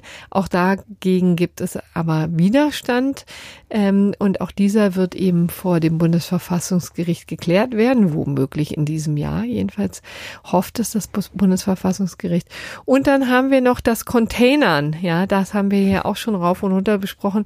Also die, jetzt, ähm, der Trend kann man sagen, ja, dass sich immer, also dass Aktivisten ja, Container, also Abfallcontainer von Lebensmittel, ähm, von Edeka oder Rewe sozusagen knacken, da Geld, äh, da nicht Geld rausholen, sondern eben die Lebensmittel klauen, die ja in, in vielerlei Hinsicht ja noch gut benutzbar sind, die einfach weggeschmissen werden, weil sie nicht gekauft werden, weil das Verfallsdatum abgelaufen ist etc. und die dann eben äh, quasi in den Abfall landen und das da gibt es eben ein, eine Abwehrbewegung dagegen, Aktivisten, die dem Einhalt gebieten wollen und die dagegen protestieren wollen, indem sie eben diese Container plündern. So, und hm. das ist eben formal ein Diebstahl und die Frage ist eben, sollte das straf ähm, strafbar sein oder nicht? Gibt es da Auswege Verstößt daraus? das vielleicht gegen das Ultima Ratio-Prinzip? Man ja. kann ja nicht alles, was man irgendwie entfernt doof findet, ähm, unter Strafe stellen, sondern eigentlich nur Dinge, wo es echt nicht anders geht. Und äh, da kann man hier schon die Frage stellen, äh, ob das denn so ist. Ähm, ja, ja, das genau. wäre ein wichtiger also, Verfahren aus dem zweiten Senat. Also ihr merkt, äh, erster Senat äh, eher so äh, unmittelbar grundrechtslastig und der zweite Senat auch so für die großen staatsorganisatorischen Fragen, wobei diese Unterteilung ähm, im Einzelfall auch immer viele äh, Ausnahmen zulässt, sage ich mal. Aber ja. so als grobe Orientierung ist sie schon äh, ganz hilfreich. Und äh, jetzt sagtest du gerade äh, Containern und Sachen wegwerfen und so. Ähm, das leitet ja nahtlos über in ja. das nächste Thema.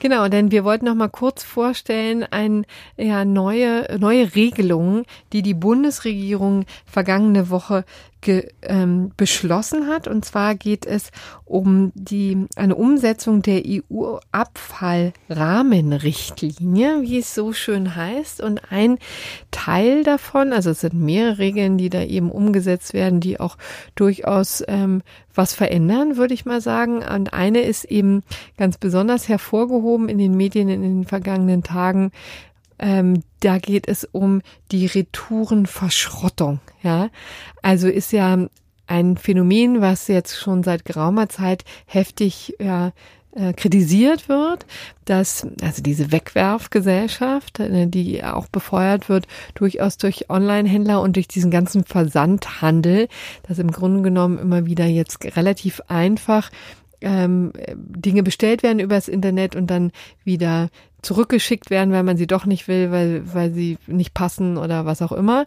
Ähm, also da hat sich ja in der Tat etwas, eine, ein ziemlicher Kreislauf ähm, ähm, gebildet. Das hat eben zu, dazu geführt, dass viele Dinge auch weggeschmissen werden. Also man muss sagen, richtig konkrete Zahlen hat man nicht, weil die Online-Händler wie Amazon oder Zalando oder sowas das auch nicht richtig dokumentieren. Aber es gibt eben Schätzungen, auch Untersuchungen, Befragungen, die zumindest darauf hindeuten, dass es jährlich mindestens 20 Millionen Artikel gibt, die neu sind, also die einfach nur zurückgeschickt werden, auch in weiten Teilen noch funktionabel sind, auch, auch gut, also gut gebraucht werden können und trotzdem eben im Schredder landen. So, und das sorgte natürlich für erheblichen Protest, ja, und da hat sich die Bundesregierung eben entschieden, dagegen vorzugehen und zwar durch eine Neufassung des Kreislaufwirtschaftsgesetzes. Ja, man muss sagen, dass da noch nicht alle Details bekannt wird, weil das im Wesentlichen dann auch über Verordnungen laufen wird. Also auch da wird dann ähm, der Gesetzgeber über die, den, die Verordnung da noch Grundsätze festlegen, aber ähm, man weiß schon, was angedacht ist und was vor allen Dingen nicht angedacht ist. Nämlich mhm. ähm, es ist wesentlich ähm, weniger stringent oder rigide als das, was die Umweltministerin Svenja Schulze vergangenes Jahr angekündigt hat. Sie hatte ja auch mit scharfen Sanktionen äh, gedroht, aber von denen ist nichts mehr in diesen äh, Regelungen vorhanden. Und stattdessen soll es eine Obhutspflicht geben. Also den Händlern soll eine auch Obhutspflicht auferlegt werden, die vorschreibt, dass Produkte nur dann vernichtet werden dürfen, wenn sie etwa, wenn von ihnen etwa ein Risiko ausgeht, ja, oder die Instandhaltung wirtschaftlich für die Händler nicht zumutbar ist, ja. Und dann soll ihnen quasi ans Herz gelegt werden, dass es doch schöner wäre, die Produkte günstiger zu verkaufen oder auch zu spenden. Ja. Mhm. Und übrigens Spenden ist in der Tat ja auch nochmal ein gutes Stichwort.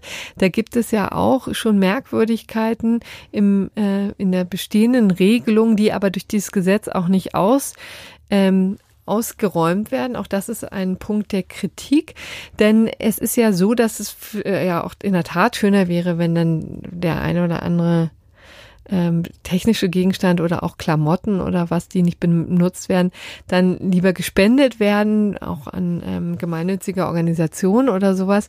Aber da ist es eben tatsächlich so, dass das wirtschaftlich groteskerweise für die äh, Händler negativ und, und nachteilig ja, zumindest sich auswirkt. wenn es zu viel wird, ne? Ja. Wenn man, wenn quasi, weißt du, dann so viel von der Ware in Umlauf kommt, dass ihr Gesamtwert irgendwie sinkt, äh, weil es ja. zu leicht ist. Er hat noch nicht mal das, sondern es muss tatsächlich, selbst wenn man äh, spendet, ist das eben nicht für Umme, sondern man muss ähm, die, die Umsatzsteuer drauf zahlen. Das heißt, wenn man Waren im Wert von 100.000 zum Beispiel, 100.000 Euro spendet, dann muss man eine Umsatzsteuer in Höhe von 19 Prozent eben abführen. Das heißt, das kostet das ein, ja, 19.000 Euro. Okay. Und tatsächlich gibt es die Kosten des ähm, das ist bei Lebensmitteln übrigens anders. Das, das wurde schon gestrichen. Aber bei Sachspenden ist das ähm, noch so. Und deswegen ist es eben für äh, Unternehmen wirtschaftlich günstiger, wenn sie das Ding einfach nur schreddern lassen. Und ändert und sich das jetzt im Zuge? Eben nicht. Ja, also ja. Ich meine, ohne Experte für diese Rechtsmaterie zu sein und das jetzt bis ins Letzte durchdacht zu haben, vielleicht gibt es ja noch irgendwelche Argumente, die ich jetzt gerade nicht sehe. Aber ich würde doch mal denken, hm. äh, dass das der erste und vielleicht sogar einzig nötige Schritt wäre, denn es ist ja auch klar, dass Händler waren Retouren nicht aus der reinen Freude an der Wertvernichtung zerstören. Also wenn sie sie noch gewinnbringend verkaufen könnten, würden sie es wahrscheinlich tun. Und äh, wenn sie sie irgendwie ohne größeren Aufwand und vor allen Dingen ohne finanzielle Einbußen spenden könnten, dann erst recht oder ebenfalls. Ähm, und äh, das mal anzupacken, schien mir irgendwie sehr naheliegend. Aber ähm, ja, es wurde aus irgendwelchen Gründen nicht getan.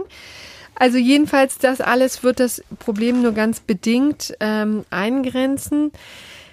Ähm, dann gibt es eben noch, noch andere Punkte, die wir aber vielleicht jetzt auch wegen der Zeit nicht wahnsinnig vertiefen wollen. Ähm, also letztendlich ist, ist es auch, ähm, ist das ein ganzes Paket, was dafür sorgen soll, dass der Abfall sich verringert, auch die Behörden vielleicht ein bisschen intensiver ähm, auf Nachhaltigkeit achten. Auch das ist eine Regelung, die da bald Eingang ins Gesetz finden wird oder zumindest verschärft werden wird. Ähm, und ähm, ja, dabei belassen wir es jetzt eigentlich auch. Ich würde ich sagen, auch sagen. Ne?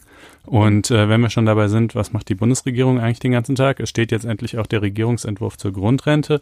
Äh, den können wir hier ganz kurz abhandeln, nämlich mit dem Verweis auf Folge Nummer 96, wo wir ihn ganz ausführlich besprochen haben. Es hat sich nicht viel geändert gegenüber dem damaligen Stand. Ähm, ein paar Details, viele sind davon sind auch nicht kriegsentscheidend. Man sollte vielleicht sagen, dass jetzt Damals war der Stand noch, äh, dass es die Grundrente erst ab 35 Beitragsjahren gibt. Jetzt gibt es eine kleine Gleitzone zwischen 33 Jahren, wo es schon losgeht, aber irgendwie eben noch nicht in voller Höhe bis zu 35, wo man sie dann in voller Höhe kriegt.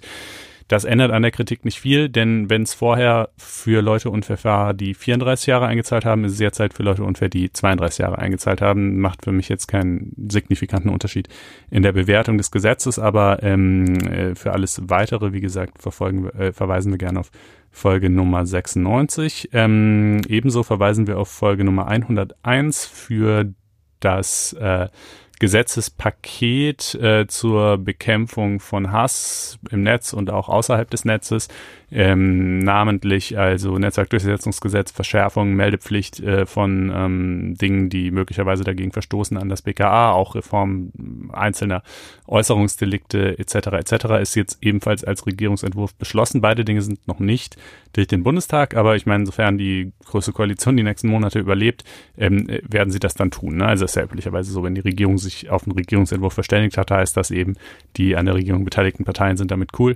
Und da sie eine Mehrheit haben, jedenfalls im Bundestag, ähm, kriegen sie es dann halt auch durch. So.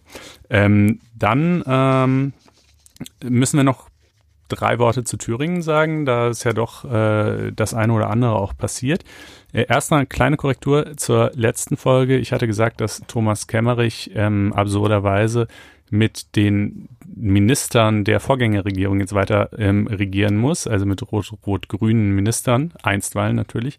Das stimmt und stimmt auch wieder nicht. Tatsächlich sind es die deren Staatssekretäre, die äh, quasi jetzt die Rolle der vormaligen Minister eingenommen haben. Ändert aber nichts daran, ähm, dass es eben äh, dann Staatssekretäre von ehemals rot-rot-grünen Ministern sind. So, ähm, dann äh, wollte ich gerne noch eine Ergänzung und auch einen Verweis auf einen Beitrag loswerden, äh, weil du darauf hingewiesen hattest, zutreffenderweise ja, äh, dass Teile der AfD vom äh, Verfassungsschutz äh, beobachtet werden. Da ähm, war ich leider nicht geistesgegenwärtig genug äh, einzuwenden, äh, dass das allerdings auch für die Linkspartei nee, gilt. Das ähm, war. Äh, jetzt kann man sicherlich darüber streiten, ob vielleicht in geringerem Ausmaß, vielleicht äh, hat der Flügel, äh, also die Bewegung, die rechtsextreme Bewegung um Björn Höcke innerhalb der AfD eine viel stärkere Machtposition als einzelne sektiererische Gruppen wie zum Beispiel äh, Marx 21 innerhalb der Linkspartei. Das kann schon sein. Ähm, aber andererseits muss man auch mal erwähnen, äh, Janine Wissler zum Beispiel, immerhin stellvertretende Bundesvorsitzende der Partei, Fraktionschefin im Hessischen Landtag und will sich im Juni äh, zur Wahl für die Bundesvorsitzende stellen. Also jetzt auch keine äh, totale äh, Ersatzbankwärmerin äh, bei der Linkspartei, eher mal im Gegenteil, äh, ist zum Beispiel bei Marx 21, ne, bei einer Gruppierung, äh, die sagt, äh, dass wir die Gesellschaft ähm, nicht aus den Angeln heben können über Anträge und Reden im Parlament. Äh, äh, der Kapitalismus äh, kann nicht durch Parlamentsabstimmungen überwunden werden. Die Kapitalistenklasse und der Staatsapparat agieren weitgehend unabhängig von demokratischer Kontrolle. Ähm, also ne, das ist so ein Sound, der gerne mal unterschlagen wird. Äh, und es, weil jetzt na, ja das große Bestreben losgeht, die Linkspartei endgültig äh, salonfähig zu machen. Nein, ist sie einfach nicht. Sorry.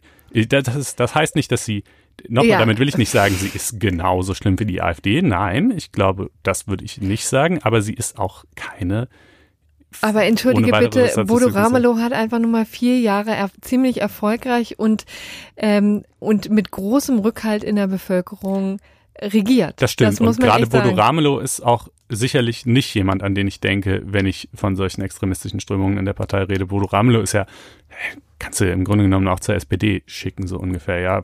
Zumal ja, unter Saskia jetzt allerdings in, in der Linkspartei Nein, aber sein. ich meine von seinem politischen Profil, also er ist ein gemäßigter äh, Vertreter der Linkspartei. Aber ich will sagen, es gibt in der Linkspartei auch ganz andere Strömungen und das sind jetzt auch nicht reine Nischenerscheinungen. An der Stelle verweise ich gerne auch auf einen Beitrag des Kollegen Markus Wehner, der das alles noch ausführlicher aufbereitet hat. Wo findet ihr den wohl in den Shownotes? Wie könnt ihr ihn wohl lesen?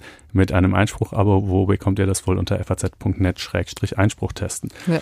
Ähm, aber zur Vollständigkeit gehört eben auch, dass eben eine, ein Björn Höcke wirklich nochmal eine ganz andere Nummer ist im, im thüringischen Langentag und mit dem, was der an, an, an Dingen und Tabubrüchen einfach eins um, ums andere Mal begeht. Ne? Also das würde ich hier auch nicht unterschlagen. Aber das wird ja auch nicht unterschlagen, im Gegenteil. Also sozusagen, dass Björn Höcke halt wirklich einfach ein schlimmer Typ ist, das also äh, ja, liest man eigentlich in jeder Nachricht über ihn. Aber äh, was halt in der Linkspartei bis heute für Kader bestehen, die wirklich auch auf Umsturz und äh, Demokratie kann nur ein Mittel zur über, allenfalls sozusagen ein Zwischenschritt sein auf dem Weg in das goldene Zeitalter des Sozialismus und so. Sorry, diese Leute sind halt teilweise auch echt einfach ja, haben nicht mehr alle Tassen im Schrank, mit Verlaub. Und, ähm, ja, äh, und äh, das muss man halt auch irgendwie mal klar benennen, wenn, weil das fällt mir viel zu oft unter den Tisch. Und deshalb ist es eben auch nicht so absurd, dass die, dass die CDU sagt, nee, wir arbeiten nicht mit der Linkspartei zusammen. Es ist ja nicht nur, man kann genau, es jetzt auch nicht auf Ramelow reduzieren. Nicht, es ist, weißt du, also äh, ja. klar, aber ganz ehrlich, wir kommen jetzt schon wieder ja. in Fahrwasser, wo wir vergangene Woche waren genau. und wo ich ähm, ja einfach wirklich sehr freundlich und zurückhaltend äh, die Gegenargumente gebracht habe. Aber ähm, ich, wie gesagt, das war nicht der Punkt. Ja. Ne? Nee, klar. Ähm, äh, dann rein nachrichtlich äh, können wir noch ergänzen, was eigentlich passiert ist seit letzter Woche. Ramelow hat in einem überraschenden äh, Schachzug. Sehr überraschend, muss äh, man sagen vorgeschlagen, dass die CDU Frau Lieberknecht äh, doch vielleicht eine Übergangsregierung jetzt führen solle. Also sie ehemalige Ministerpräsidentin von Thüringen immerhin. Eh, ehemalige Ministerpräsidentin. Die CDU hat sich ja die ganze Zeit geziert. Er hat ja nie überhaupt einen Kandidaten aufgestellt. Ähm, und ähm, äh, das wurde vielen, also viele haben so gesagt, oh, große Geste von Ramelow, ganz toll.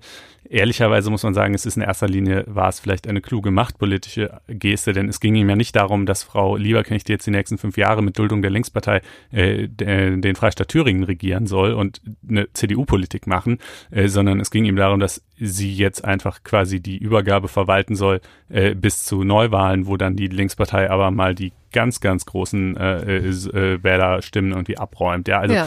Ähm, das war ganz schön clever. Ja, da hatte die CDU irgendwie einen Zugzwang gebracht. Die CDU ähm, hat jetzt gesagt, ähm, nö, machen wir nicht. Ähm, wir wollen keine Neuwahlen und Frau Lieberknecht steht auch für eine solche Wahl nicht zur Verfügung. Aber damit steht die CDU natürlich auch wirklich blöd da, weil sie auch jetzt so ein bisschen in der Rolle ist, ja, was wollt ihr eigentlich? Ja. ja. Ähm, Gut, irgendwie, diese Rolle ihr, ihr sagt zu allem Nein, ähm, aber wozu sagt er eigentlich Ja? ja. Ähm, äh, wobei gut, jetzt kann man sagen, zu Kemmerich habt ihr ja Ja gesagt, aber da ist dann halt äh, der, die Bundes-CDU interveniert. Naja, okay, dann ähm, damit erstmal genug. Zu Thüringen wird uns bestimmt auch nochmal irgendwie beschäftigen. Jetzt gibt's wie immer zum Abschluss der Sendung das äh, gerechte Urteil. In diesem Fall wirklich sehr gerecht, finde ich. Ähm, worum ging es? Es ging um eine Frau, eine blinde Frau, äh, die ähm, zum Physiotherapeuten gelegentlich gehen muss. Und äh, um da hinzukommen, gibt es zwei Wege. Ähm, der eine führt durch das Wartezimmer einer anderen Arztpraxis. Da muss man quasi hindurch, um eben zu diesem Physiotherapeuten zu kommen. So ist das Gebäude angelegt. Oder man kann auch in den Innenhof und dann über eine sta offene Stahlgittertreppe steigen. Ja, man ahnt vielleicht schon, welcher dieser beiden Wege für eine blinde Frau vorzugswürdig sein könnte. Mhm. Ähm, diese blinde Frau hat aber einen Blindenführerhund ähm, und ähm, die Besitzer dieser dieser ersten Praxis, dieser orthopädischen Praxis, wo man durchgehen muss durch das Wartezimmer, haben ihr verboten, mit dem Hund da durchzugehen, weil sie gesagt haben, keine Hunde in der vorstellen. Praxis. Sie können ja außen rumgehen über die Stahlgittertreppe. Das hat die arme Frau sogar versucht. Dabei ist ihre Hündin, was jetzt auch mir das Herz bricht, als selber ja Hundebesitzer, hat sich mit ihrer Kralle in dem Stahlgitter verfangen und sich eine Kralle ausgerissen und konnte da nicht drüber und die blinde Frau konnte nicht zum Arzt und es ist alles ganz schrecklich. Und oh, unfassbare Dramen, die sich da abgespielt gespielt haben. Und das musste tatsächlich das Bundesverfassungsgericht entscheiden. Das ist einfach so Man fragt sich mit Verlaub wirklich, was sind das für Leute, ne? Mhm. Die, weil, und dann haben sie sich so auf hygienische Erwägungen berufen, aber mit Verlaub, der Weg führt halt durch das Wartezimmer. Da gehen auch Leute mit Straßenschuhen die ganze Zeit rein und raus. Äh, und die ist da zehn Sekunden und dann ist sie auch durch. Einmal alle, was weiß ich, Woche oder zwei. Also welche, welche ernstlichen hygienischen Erwägungen sollten da im Wege stehen? Das scheint mir ein ziemlicher, äh, ziemlicher Ausflucht zu sein. Naja, und aber sie, sie hat geklagt natürlich zunächst mal vom Landgericht und dann auch vom Kammergericht Berlin und hat dort verloren. Und die Gerichte haben gesagt, ähm, nee, kein Verstoß gegen das allgemeine Gleichbe Gleichbehandlungsgesetz, das stand hier quasi im Raum. Ähm, denn ähm, sie, sie, also sie haben dann darauf verwiesen, die Frau könnte ja äh, also erstmal das Verbot für Tiere mitzubringen gelte ja für alle. Das ist ja jetzt nicht irgendwie speziell bei Blindenführerhunden, sondern das hätte, könnte die Arztpraxis schon so verfügen, dass man da halt keine Tiere auch nicht kurzzeitig ähm, äh, reinbringen darf. Und äh, es sei ihr ja angeboten worden, sich helfen zu lassen, sich zum Beispiel führen zu lassen oder später war sie dann auf den Rollstuhl angewiesen, sogar sich schieben zu lassen äh, von diesen Leuten in dieser sehr sympathischen ersten Arztpraxis, ja. Ähm, und äh, da sagt das Bundesverfassungsgericht eben nein. Äh, damit, äh, das ist sozusagen in, in äh, verstößt gegen äh, Artikel 3 Absatz 3 Satz 2 Grundgesetz, also das äh, Diskriminierungsverbot in diesem Fall aufgrund einer Behinderung. Ähm, das Kammergericht mit dieser Argumentation, die ich gerade genannt habe, ähm, äh, vergleicht die Frau eben nicht mit anderen behinderten Personen, sondern erwartet von ihr, sich helfen zu lassen und sich damit von anderen abhängig zu machen. Dabei verkennt es, Zitat jetzt, ne, dass sich die Beschwerdeführerin ohne ihre Fürhündin einer unbekannten Person anvertrauen und sich ohne dies zu wünschen anfassen und führen oder im Rollstuhl schieben lassen müsste. Mal abgesehen von der Frage, was passiert eigentlich mit dem Hund, während sie dann in der Praxis ist und der Hund dann irgendwie draußen rumsteht oder wie. Ähm, also, long story short, wenn dieses Urteil nicht gerecht ist, dass diese Entscheidungen also aufgehoben wurden, ähm, als, als krasser, als äh, Verfassungsbeschwerde offensichtlich begründet, äh, weil krasser Verstoß gegen äh, Diskriminierungsverbot wegen Behinderung, dann weiß ich es auch nicht.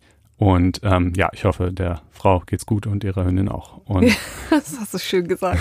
Prima, also dann enden wir doch ähm, auf dieser positiven Note, wie mhm. man jetzt eine Direktübersetzung eines amerikanischen Sprichworts ja, nennen könnte. Macht das auch irgendwie häufig inzwischen im Deutschen.